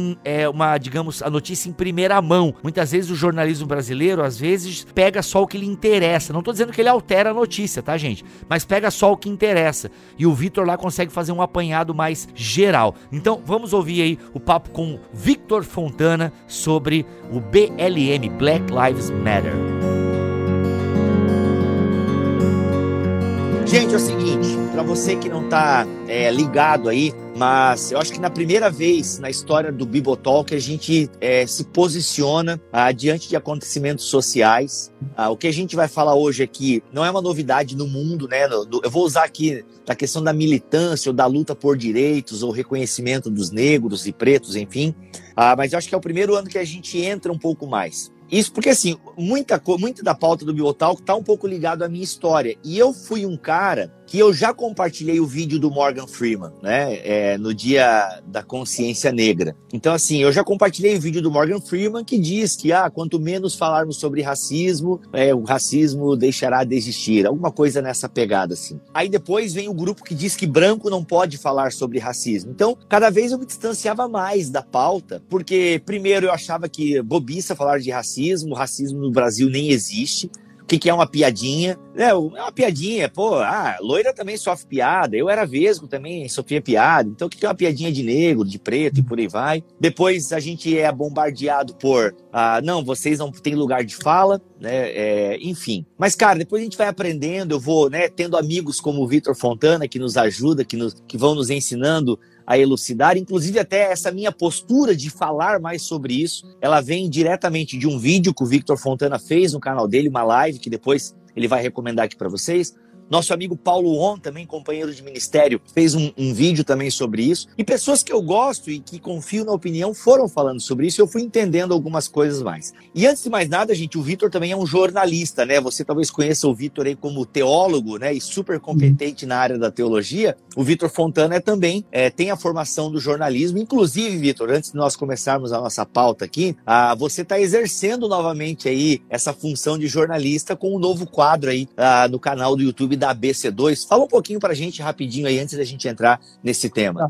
Então, assim, a ABC2, para quem não conhece, é a Associação Brasileira de Cristãos na Ciência, e nós temos como objetivo aproximar a ciência do evangélico médio e, ao mesmo tempo, fornecer para o cientista cristão que está no campo, que está na pesquisa, ferramentas para que ele saiba lidar bem com a sua própria fé, sem que ele precise renegar o seu campo, renegar suas descobertas, para que ele possa fazer o que a gente chama de bom diálogo entre fé e ciência. E dentro desse projeto da ABC2, que é uma associação, uma organização que tem uma série de projetos e braços dentro dela. Um dos bracinhos que está nascendo é o Destaque ABC2, que é um telejornal dentro do YouTube um pequeno noticiário e uma entrevista em profundidade. Então, nas quintas-feiras, a gente tem feito isso.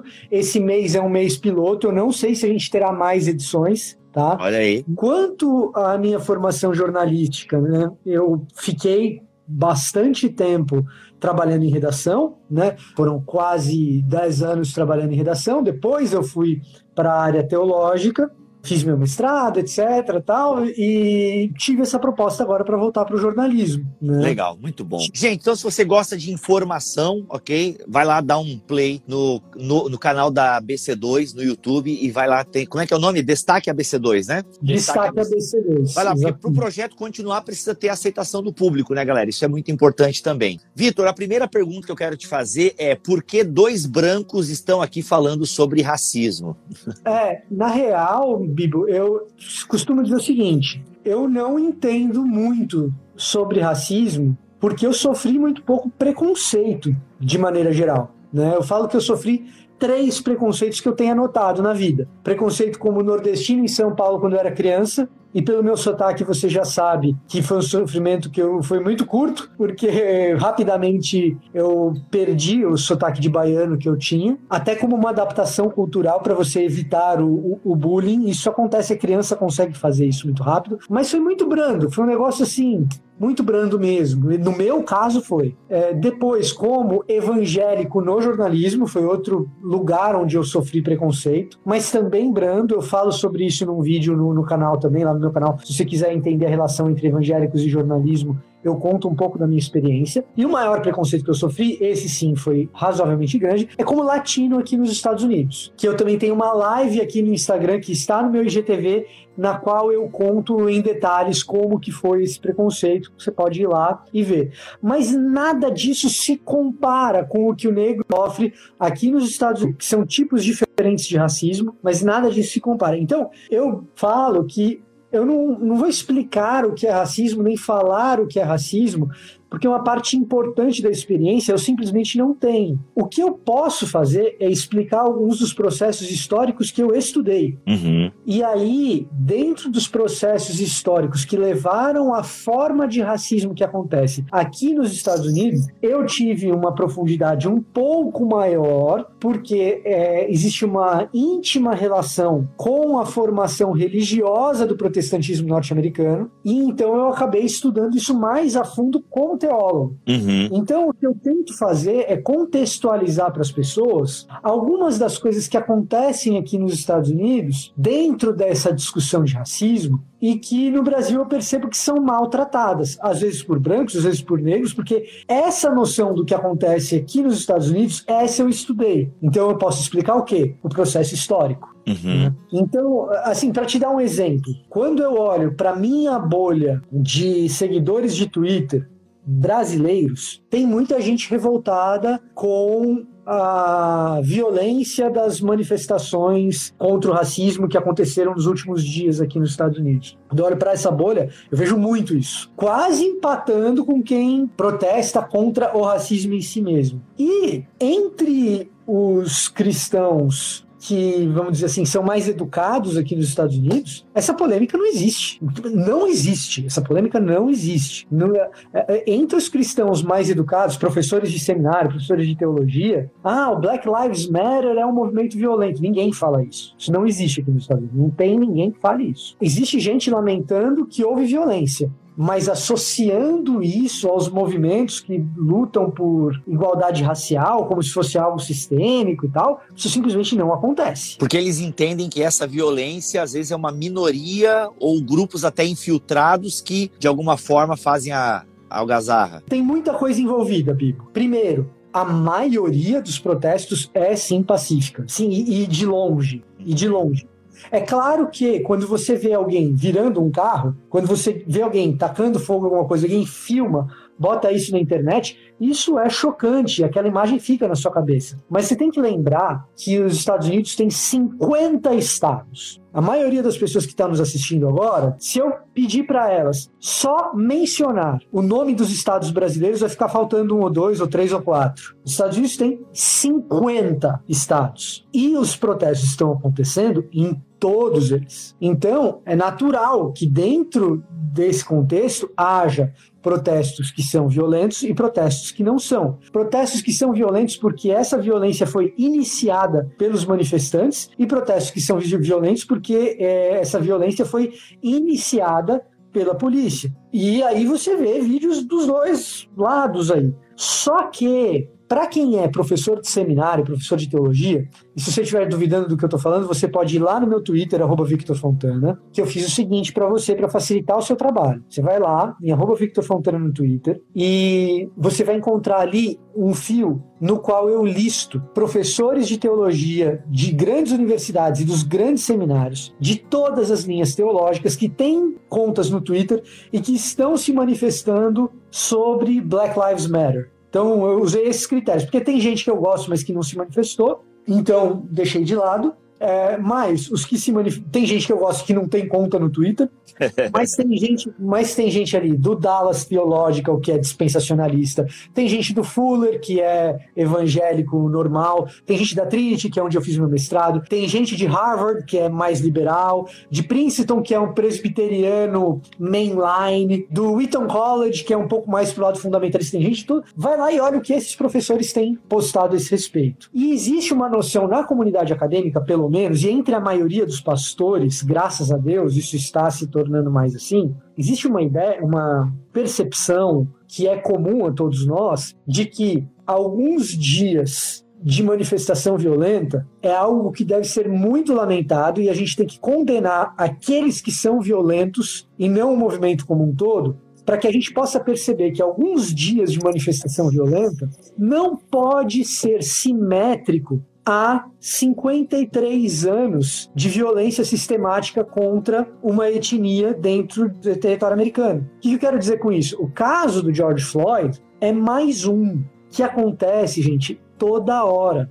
E você que é brasileiro de periferia, você já ouviu falar de coisas assim, mas é que é difícil de provar que fazem a batida policial e alguém vai lá e implanta maconha no carro do cara para poder prender o fulano e bater nele, é difícil de provar que fizeram isso, mas você já ouviu a história. Mas se um dia chegarem para você e provarem, você não vai ficar indignado, você não vai ficar revoltado com isso, por mais que você respeite as forças policiais, como eu respeito e defendo. Meu avô era policial militar, foi soldado da Polícia Militar, aposentou como sargento, mas soldadão da Polícia Militar mesmo e tal. É um trabalho digno, honesto, etc, etc. Tudo bem. Mas se alguém contar para você que botaram maconha no carro de alguém para fazer esse cara ser preso numa batida e depois espancar o cara, sob pretexto dele ter resistido à prisão, se, se te provarem isso, você não vai ficar indignado? Ô, Vitor, a questão da imagem é muito forte. A gente sabe não, que. É, imagina se tivessem sido filmado aquele menino agora, não, o João. Aí, isso, o João Pedro não foi filmado, mas imagina. Imagina, imagina ter uma imagem,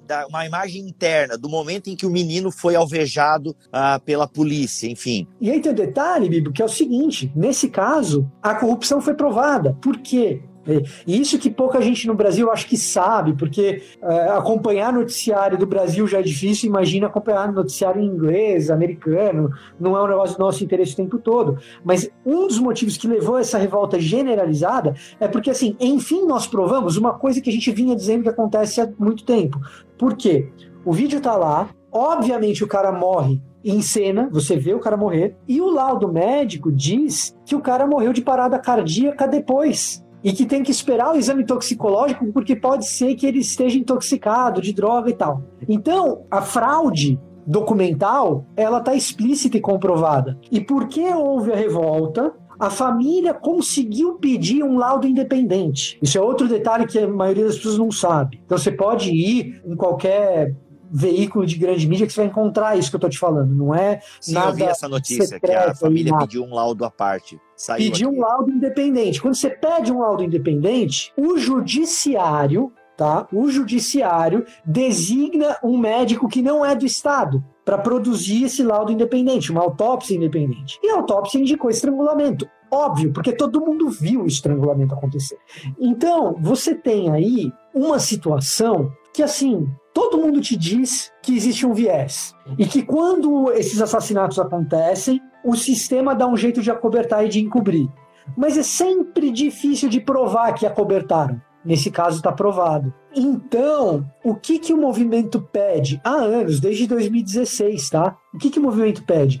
O movimento pede uma e, e, é aí que a coisa mora. É aí que existe o confronto, é aí que muitos policiais ficam indignados, é aí que muitos policiais reprimem o movimento com violência, porque eles sabem que isso, se isso passar, vai bater no calcanhar deles. Porque o que, que o movimento pede? O movimento pede uma reforma no sistema de averiguação de casos de excesso policial. Porque hoje quando um policial comete o excesso, quem faz a investigação é um prosecutor municipal. É o mesmo cara que está em contato direto com o policial no seu dia a dia, todos os dias. Quando tem um crime, aqui não tem divisão entre polícia militar e polícia civil, então tem o um crime. O policial foi lá, recolheu provas, isso não vai para investigação da Polícia Civil. Isso fica dentro do Departamento de Polícia. E ele entrega essa investigação para um prosecutor municipal, que ele convive, todos os casos, ele convive com esse prosecutor, com esse promotor de justiça. Uhum. Esse mesmo promotor de justiça que trabalha junto com o policial o tempo todo é o cara que é encarregado de cuidar das evidências dos casos de excesso policial. Ou seja, todo o sistema é enviesado. É óbvio que existe um conflito de interesses. Claro que existe um conflito de interesses. Então, o que, que o movimento pede? O movimento pede uma reforma no sistema de averiguação de excesso policial. Então, existe uma pauta clara. Existe uma pauta evidente. E é aí que a coisa pega. É aí que tem muita gente que reclama e tal. Por quê? Porque vai ter muito policial que, na verdade, é bandido, né, que vai sofrer as consequências. E é aí que os bons policiais têm que entrar, e isso tem acontecido em muitos lugares, em Miami aconteceu. O cara que tirou, né? Tem um cara que entrou na manifestação junto e tal. Tem cara que entrou na manifestação, tem policial. No caso de Miami, os policiais foram até a manifestação sem arma, sem cacetete, sem escudo, sem capacete, ajoelharam na frente dos manifestantes. E aí o que, que o bom policial está fazendo? Não, muda mesmo, muda mesmo por quê? E isso vai fazer a força policial ser mais íntegra. Porque o bom policial quer o quê? Manter o mal policial debaixo da lupa. E existem bons policiais, eu diria que são a maioria. Os que eu tive contato aqui nos Estados Unidos, fantásticos. Mas existe uma resistência também. E aí o que, que você faz? Você pega e coloca esse policial corrupto na rua para fazer patrulhamento dessas manifestações, é óbvio que vai acontecer conflito. E aí eu queria ver, Bibo, só para a gente ter uma noção do que é essa coesão em torno do apoio ao Black Lives Matter por parte da comunidade acadêmica teológica, um documento oficial da Sociedade de Literatura Bíblica. A Sociedade de Literatura Bíblica reúne, é, é, a principal organização que existe no mundo, mas que tem sede aqui nos Estados Unidos, ela é a principal organização no mundo que reúne os acadêmicos da área exegética bíblica, da teologia bíblica. Então, eu sou filiado e todo acadêmico da área bíblica que faz pesquisa é filiado à SBL e lê o principal jornal acadêmico da área bíblica, que é publicado por eles, que é o JBL. A SBL soltou o seguinte comunicado: o Conselho da Sociedade de Literatura Bíblica e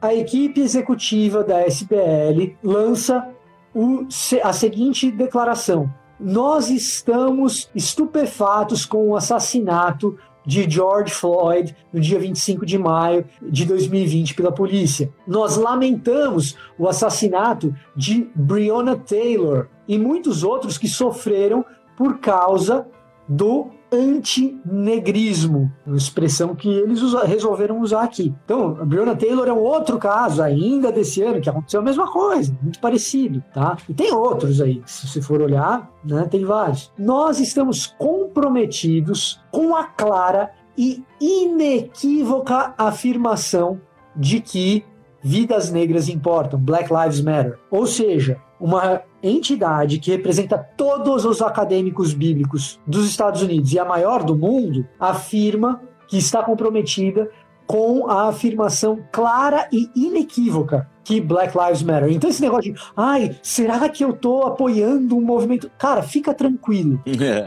Porque é, o, o de jornal brasileiro que escreve bobagem tá perto de, de todos os acadêmicos da área bíblica que estão assinando isso daqui, certo? Nós aplaudimos o espírito do protesto que emergiu em todo o globo como resultado é, desse ato hediondo, enquanto lamentamos a violência que também surgiu em bolsões daquilo que é um necessário e pacífico protesto. Aí tem mais coisa aqui, você pode ler depois, está em inglês, você pode ler depois. Legal. Gente, só uma ressalva aqui: o Vitor tem no canal dele, onde ele traz até aspectos históricos da questão do racismo nos Estados Unidos. Eu acho que vale a pena você ir lá no canal dele e conferir todo esse aspecto histórico e tal.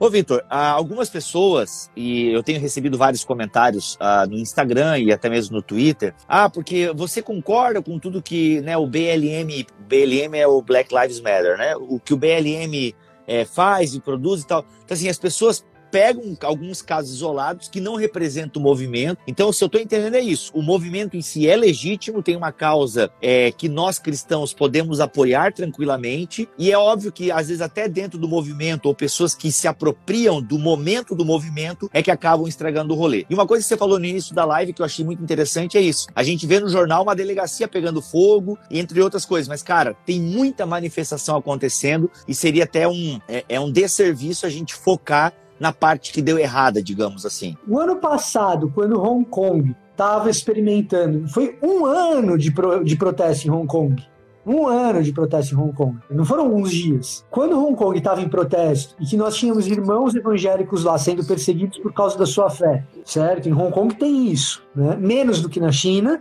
mas a grande questão é que a perseguição que existe aos cristãos na China é um problema se eles implementarem em Hong Kong. Então, que nós tivemos em Hong Kong protestos em que os nossos irmãos na fé estavam cantando hinos enquanto marchavam e sendo recebidos, combatidos com bomba de gás lacrimogênio e mangueira de água, e bomba, e, e bala de borracha, etc., eles estavam sendo recebidos com isso, nós choramos e lamentamos com eles e oramos por eles, com os nossos irmãos de Hong Kong. Mas se você for olhar os vídeos, tem irmão de Hong Kong virando carro, que não é irmão, entendeu? Tá? Que não é irmão esse cara. Mas tem irmão de Hong Kong virando carro, botando fogo em loja, certo? É, agredindo policial. E esses movimentos, essas manifestações, infelizmente tem isso. Então a gente tem que condenar os caras que fazem isso. Você não pode invalidar nem a pauta, nem a maioria pacífica que está ali. Porque Sim. então você tem que invalidar o Ed Stetzer, que estava nas manifestações. Ele estava O Ed Stetzer, para quem não sabe, é um cara que escreve muito sobre eclesiologia, tá? A Vida Nova, Fiel lança esse cara aqui. Inclusive, tem um livro com o uhum. Sérgio Queiroz aqui, da Mundo Cristão, muito interessante. E volta e meia ele tá no Brasil dando palestra para plantador de igreja e tal. Isso. O James K. Smith tá apoiando o movimento Black Lives Matter. É, pronto. Isso já é suficiente, sacanagem. Ô, Vitor. Não, é, é, assim, você, você entendeu? É, então, eu vejo as pessoas no Brasil problematizando um negócio que, assim, quem problematiza aqui nos Estados Unidos não é boa bisca. Entendi. É, beleza. Vitor, e tem um sequestro dessa pauta por partidos políticos aí também? Tem, é que... tem, claro que tem. Sempre Isso tem. que acaba estragando o rolê para algumas pessoas aí. Por exemplo, quando a gente fala de racismo aqui no Brasil, eu até procurei esconder a minha camisa vermelha aqui, porque eu tô na semana do vermelho, né? Que eu tenho várias camisetas vermelhas. Aí para lavar tudo de uma vez só, eu uso só vermelho naquela semana. Ah, boa, boa. É, quem lava roupa, é, quem lava roupa sabe.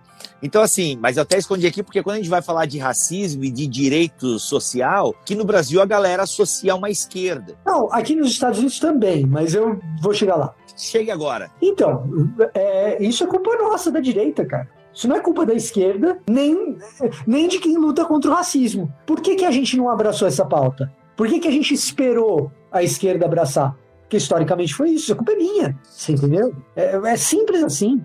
É simples assim. E aí, existe sequestro de pauta com fins políticos? Estamos em ano de eleição aqui nos Estados Unidos. Mas, é, ó, é óbvio que existe sequestro de pauta nesse sentido.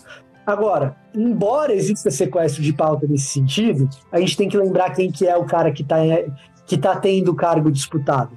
E o cara que está tendo o cargo disputado antes que houvesse manifestações violentas, quando começaram as manifestações pacíficas, ele chamou os manifestantes de bandidos. Quando começou a ter um resquício de tensão ali, ele falou para a polícia receber esses bandidos à bala. Uhum. Sendo que, dois anos atrás, quando houve uma manifestação infinitamente menor, localizada em Charlottesville, com terroristas que assassinaram uma pessoa, que cantavam Os judeus não vão nos substituir, cânticos antissemitas, manifestação de Charlottesville, que inclusive está sendo copiada pela soldada invernal lá do Distrito Federal.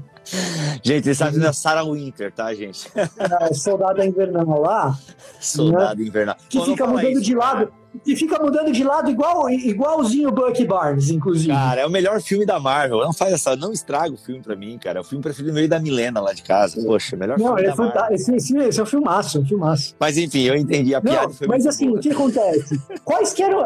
Quando isso aconteceu lá, em, em Charlotte, dois anos atrás, que era um, uma manifestação isolada, com uma pauta ilegítima, que é a pauta antissemita. A pauta, tipo, os judeus não... Essa era a pauta do negócio. Os judeus não podem nos substituir. Essa era a pauta. E aí, outras pessoas resolveram se manifestar pacificamente contra esse protesto de manifestação ilegítima. Um dos manifestantes antissemitas pega um carro e atropela os contra-manifestantes matam uma pessoa, a declaração do Trump não é ah, tem que reprimir esses movimentos violentos. A manifestação do Trump é tem gente boa dos dois lados. Então, quando você fala em sequestro de pauta nesse contexto, você entendeu? Vou te falar quem está sequestrando a pauta. Na frente da Casa Branca tem uma igreja episcopal, histórica, linda. E teve um pequeno incêndio lá. E assim, pequeno ou grande, dane-se. Teve um incêndio na igreja que os manifestantes fizeram. Dane-se, tá errado. Ponto. Certo? Uhum. Pequeno ou grande, o incêndio foi controlado? Foi controlado. Mas, cara, incendiar uma igreja fora de cogitação. O negócio é totalmente fora de propósito que tem que ser condenado sempre, tá? O que, que o senhor Donald Trump faz no dia seguinte? Fala: eu vou sequestrar essa pauta. Eu vou sequestrar essa pauta. Ele pega uma Bíblia, fala para a Guarda Nacional dele o seguinte: eu vou lá na igreja, vou atravessar a rua no meio dos manifestantes, vou lá na igreja para tirar uma foto com a Bíblia na mão na frente da igreja. Pensa num cara que nunca foi na igreja na vida, que não sabe citar um versículo. Isso é sequestro de pauta. Entendi. Um cara que não é episcopal, ele não é. Oficialmente ele é presbiteriano. Mas o pastor da paróquia dele, presbiteriana, aqui, falou que nunca viu ele na paróquia, uns anos atrás aí. Isso é sequestro de pauta. Aí, para poder atravessar no meio dos manifestantes, cara, é claro que isso foi feito com cacetete, bala de borracha, gás lacrimogênio. Quem eram os manifestantes que estavam entre a Casa Branca e a igreja naquele momento, que não sabiam que o Trump ia fazer isso e atravessar a rua? Famílias, gente com criança. Quem que está sequestrando a pauta? Então, é, é, se eu sou de direita, e eu sou, e eu me afirmo assim já há muito tempo, eu sou conservador e etc., eu tenho que fazer a meia-culpa. Por quê? Porque se eu for acusar a esquerda de sequestrar pauta em situação X ou situação Y, se eu não falar isso agora do Trump, eu sou um hipócrita. E esse é um joguinho dúplice que fica se fazendo no Brasil, e aqui nos Estados Unidos também se faz muito, que desqualifica a direita aos olhos de quem é independente de quem é neutro. Então, se eu sou um direitista inteligente, eu tenho que ser honesto com as situações. Aí vai ter um direitista racista neonazista, que às vezes é tudo isso sem saber, que vai chegar lá no meu canal e falar que eu sou uma vergonha pro, pro conservadorismo. Tudo bem, não preciso de você me seguindo. Aliás, eu nem quero. Não tô nesse jogo para ter seguidor, nunca estive. Entendeu? Então, é, a gente tem que ser honesto com essas situações. Uhum. A gente tem que ser claro com essas situações. Né? Legal. Né? Assim, e aí, você pega, por exemplo, outro efeito dúplice. Eu falava para os meus amigos de direita, anos atrás, não repliquem o conteúdo desse tal, desse Bernardo Custer. Ele é intelectualmente desonesto. Agora a gente sabe que ele recebe dinheiro estatal. Sei lá, eu as vias para isso, se legal ou ilegal, isso cabe à polícia provar. Isso tem prova? Isso é provado? É, isso, que ele recebeu dinheiro estatal, sim. Agora, se as vias utilizadas para isso foram legais ou ilegais, isso cabe à polícia dizer. Mas agora está provado. Agora, hipócrita, isso faz com que ele seja, porque ele era o cara que ficava berrando que, ai, porque ficam recebendo verba da lei Rouanet e tal, não sei o quê. Tá aí, tá aí. Mas intelectualmente desonesto, ele sempre foi. Sempre foi. Eu ficava falando pros amigos da direita, não replique o conteúdo desse cara. Aí você pega a, a timeline desse sujeito, quando estão fazendo protesto na China por causa da é, repressão do coronavírus, que de fato aconteceu e tal, de terem calado é, médicos e etc., e teve revolta na província de Hubei, etc. Quando isso aconteceu, as revoltas não foram legais, não, assim, do ponto de vista pacífico tal, o, o, o, bicho pegou ali, virando carro, fogo, não sei o quê. O seu Bernardo Kuster vai lá e posta isso daí e fala, tá vendo? A China tá escondendo corona e isso levou à revolta dos seus cidadãos. Olha aí o que acontece, a China é maldita, etc, etc. Então, é assim. Quando é contra o regime que me interessa, eu chamo o cara de cidadão. Quando é contra uma pauta que não é do meu interesse, eu chamo o cara de baderneiro, de vândalo, de bandido. E tem muito bandido. Tem um monte de gente saqueando loja, brother. Tem. Não Essa adianta que tapar. É ruim, né, cara? Não adianta tapar o sol com a peneira, brother. Tem um monte de gente saqueando loja. Agora, você quer entender como que faz para interromper isso? Porque essa é a minha preocupação. Aí você vai no meu vídeo do, do YouTube, que eu falo que racismo é pecado, porque ali o Martin Luther King dá a dica de como que a gente faz para interromper esse processo. O que acontece é que as leis pelas quais o Martin Luther King lutou para que fossem implementadas e ele foi assassinado por essa luta, a gente não pode esquecer disso. Ai, temos que ser pacifistas como Luther King. É verdade. Você está disposto a ser assassinado pelo teu pacifismo? Nessas suas palavras, parça, tá? Então, as leis pelas quais Martin Luther King lutou lutou para que fossem implementadas, isso faz 1967 53 anos. E elas não são cumpridas, ou são parcialmente. Então não adianta você lutar para que a lei passe no papel.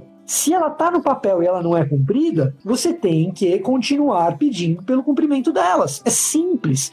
E outra, a gente não pode esquecer que até outro dia, negro aqui nos Estados Unidos não podia votar. Até outro dia, negro aqui nos Estados Unidos não podia casar com branco. Até outro dia, negro aqui nos Estados Unidos tinha restrição de bairro onde ele podia morar. E até a década de 70.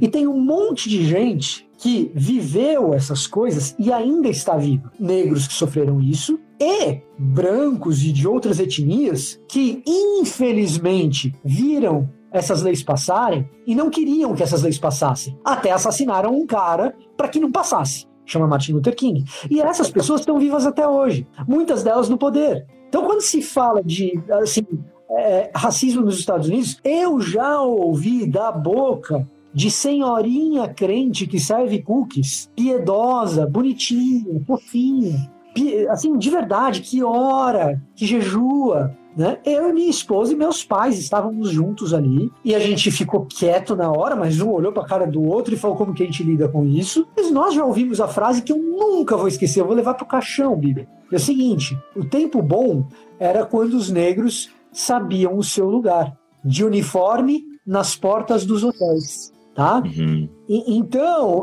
uniformizados na porta dos hotéis. Aí ela prossegue, assim, mas a frase impactante é essa. Ela prossegue e diz assim: e era lindo como eles eram organizados. Assim, ela, ela coloca no racismo dela ainda, ela imputa naquilo uma visão romântica, Sim. estética, percebe? Uhum. E ela nem percebe o, o tamanho da discriminação que ela está provocando ali. Porque não é uma senhorinha que quer bater em negro nenhum. Não é uma senhorinha que ache justo que o negro tenha uma educação inferior. Não é uma senhorinha que ache justo que 21% dos americanos negros, um em cada cinco. Então você vê um negro americano aqui na rua, vi um, o cara tem uma vida bacana. Vi dois, o cara tem uma vida digna. Vi três, ah, o cara é de classe média, classe média baixa. Vi quatro, o cara é pobre. O quinto tá abaixo da linha de pobreza. Nos Estados Unidos, a maior economia do mundo, a maior potência econômica do mundo, 21%, um em cada cinco americanos vive com menos de dois dólares por dia. Vitor, uh, enfim, teria várias coisas pra gente falar sobre essa questão. Um dia a gente faz voltado para o Brasil, tem muita coisa que dá pra gente falar sobre o negro no Brasil também, mas o Vitor Vitor tá estudando ah, bastante não, essa só, só uma última coisa, Bibi. Ah, se tem um motivo, se tem um motivo para criticar essas manifestações nos Estados Unidos e no Brasil, se falou do Brasil, eu lembrei. Tem, chama-se SARS-CoV-2, COVID-19. Esse é um bom motivo. Você quer um motivo para criticar as manifestações? Esse é um bom motivo. SARS-CoV-2, proliferação do vírus. A gente não pode, em nome de dizer que não queremos mais que vidas sejam exterminadas, exterminar outras vidas Tipo, é, Black tá Lives Matter, né? Black Lives Matter, então, cara, é. é Não, inclusive, inclusive porque, tanto no Brasil quanto nos Estados Unidos, o vírus está matando mais preto. Esse é outro tá? ponto. Tá? Inclusive por causa disso. Sim. Inclusive por causa disso. Tanto no Brasil quanto nos Estados Unidos, o vírus está matando mais preto do que branco. Então, se tem um ponto para criticar nesses movimentos todos é, brother, o que que você está fazendo numa aglomeração desse tamanho? É, loucura, mano. É, são te... que que fase, em que fase, que 2020, escrito por George R. R. Martin, né? Ou Tarantino, não sei. Mano, ou George Floyd, né, cara? Ou George Floyd. Não Mano, vamos esquecer esse nome. Não vamos esquecer não esse vamos nome. esquecer. É. Assim, cara, e aí pra, pra gente encerrar, eu acho que muitas pessoas, e eu sei que esse movimento tem lá nos Estados Unidos também, aí nos Estados Unidos, mas né, se levantou uma hashtag, né, Black Lives Matter, que já é uma hashtag antiga, mas voltou agora com força por causa do Floyd. E aí muitas pessoas comentam, não, cara, não, não é Black Lives Matter, é... é, é All Lives Matter, todas All as vidas matter, né? Vidas humanas importam, né? Ficando aqui no português, né? Então muita gente, ah, se você comenta Black Lives Matter, já vem gente como, cara, não é, não é só a vida do, do preto, né? A vida da humanidade, todos... É, mas é a vida do preto que está sob risco, por isso que, é, é, exatamente porque você afirma que todas as vidas importam, tem uma que não está importando. É, eu, não, eu queria só que tu falasse justamente. A gente até colocou no nosso feed aqui em Bibotalk um desenho. E, gente, aqui não é para parecer babaca. Vou desenhar para você entender, não é nada disso. Mas alguém lá nos Estados Unidos desenhou, não lembro o nome do artista. E é fato, gente, quando você lê e visualiza, você tem mais chance fica, de entender. Né? Fica então, mais é, evidente. Fica, mais, mais evidente. Então a ideia não é assim, vou desenhar para você entender, seu burro. Não, não é nada disso, gente. Eu, quando li a, a, a charge, não, né? Quando eu li o quadrinho, falei, caraca, é isso. Porque muitas pessoas não estão entendendo isso, né? Quando a gente levanta uma hashtag ou a gente apoia, né, uma hashtag, não, a gente não está dizendo que a vida de outras pessoas não importam ou que a vida do cadeirante não é importante, a vida das crianças abusadas sexualmente. Tem muitas demandas do mundo, cara, não dá para negar isso. Quando a gente levanta uma específica é justamente porque é um momento histórico, é, é a sociedade está pensando, está com os olhares voltados para isso e é com, e com certeza é uma vida que está correndo muito risco há muitos anos né? A gente sabe que é pecado, mas mesmo assim, é, muito da cultura americana evangélica é responsável, né, pelo racismo, como você já explicou. A gente sabe que é crime, mas mesmo sabendo que é pecado e mesmo sabendo que é crime, ele ainda está no nosso meio, tanto aqui no Brasil, o racismo existe no Brasil, você acreditando ou não, e muito claro também lá nos Estados Unidos. Mas é isso então, né, Vitor? Quando a gente levanta uma hashtag como essa, é para cara, não, agora a gente precisa estar tá olhando, né, Black Lives Matter, claro que todas importam, mas é a do, é a do preto que não está sendo considerado e não está recebendo a devida importância. Exatamente. E acho, e acho, que ficou claro, né? Vai ter, vai ter movimento sequestrando as hashtags e a pauta? Vai ter. Mas isso não pode calar a, a, gente de se manifestar. Ah, você concorda com tudo que eles fazem? Não, não concordo, mas eu sei que o movimento em si, ele tem, como o Vitor deixou bem claro aqui, tem uma causa legítima. E sempre vai ter pessoas destoando a causa, gente. Isso é normal. Qualquer coisa que não tem uma liderança. Aliás, até quando tem uma liderança unificada, sempre vai ter aqueles que de alguma forma vão destoar do propósito é, é, principal. Então, isso é um preço a se pagar, é um risco a se correr, digamos assim. Mas, mano, eu queria que você desse uma palavra final para as pessoas e sobre esse tema, hein? Eu, eu, vou terminar falando sobre o que o meu primo separado, irmão na fé, primo por causa de família mesmo, é, irmão na fé porque é batista, eu sou presbiteriano, então não é primo porque ele é batista que rola essa é, rola esse negócio, né, de primo, que é o Yuri Breder. O Yuri, ele fala o seguinte, ó, sempre houve vozes contra o racismo. Por favor, que de uma vez por todas haja ouvidos. Uau. Se você não pode falar da sua própria história, escute, leve isso para o seu momento de oração e então fale. E aí eu replico em cima dele, escutando e orando, escutando e orando.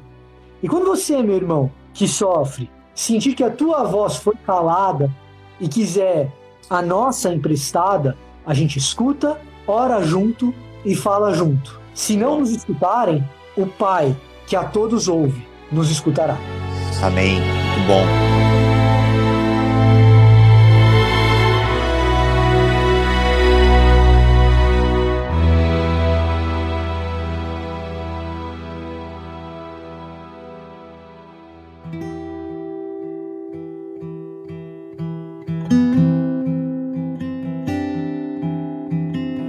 Isso, meus amigos e minhas amigas. Esse foi mais um BT Cash. Galera, tema super delicado. E aqui eu quero reforçar. Você que é negro e se sentiu ofendido por três brancos falarem sobre racismo, eu quero pedir sua compreensão e a sua paciência, porque, primeiro, nós acreditamos que podemos falar sim sobre isso como um tema da sociedade, como um tema teológico, então a gente pede que você respeite essa nossa posição. É, segundo, nós já fizemos, e eu quero falar o que já falamos umas três vezes aqui nesse episódio, mas para que fique bem claro, antes de você, quem sabe, vir nos comentários nos criticar. Se você jogar racismo, Bibotalk, no Google você vai achar tudo que nós já produzimos nesse material e tem dois podcasts maravilhosos com negros que estão aí à frente em vários projetos que lutam pela questão racial, que lutam contra o racismo. Então, ouça lá esses podcasts. Nós já gravamos sobre racismo quando não se falava tanto sobre isso. Então, assim, não tinha nada na sociedade acontecendo que levou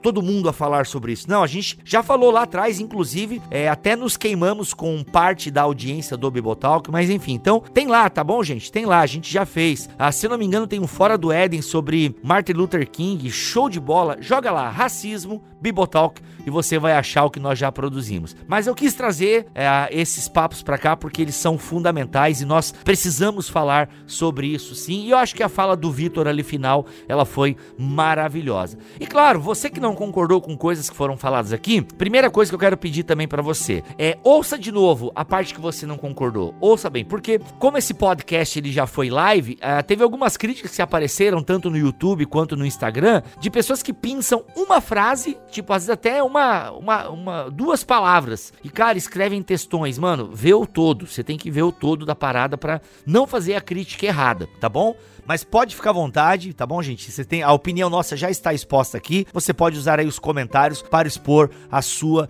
opinião, beleza? Mas faça isso com respeito e moderação, porque, cara, faltou com respeito, eu bloqueio mesmo, assim, eu, eu não perco muito tempo com hater, sabe? Eu vou lá e bloqueio, assim, é uma, é uma coisa maravilhosa, né, você poder bloquear. Agora tem pessoas que discordam, mas são educadas, e isso, mano, é enriquece, enriquece demais, e isso é muito bom. Mas é isso, gente, vamos ficando por aqui, voltamos na semana que vem, se Deus quiser e assim permitir. Fiquem todos na paz do Senhor Jesus.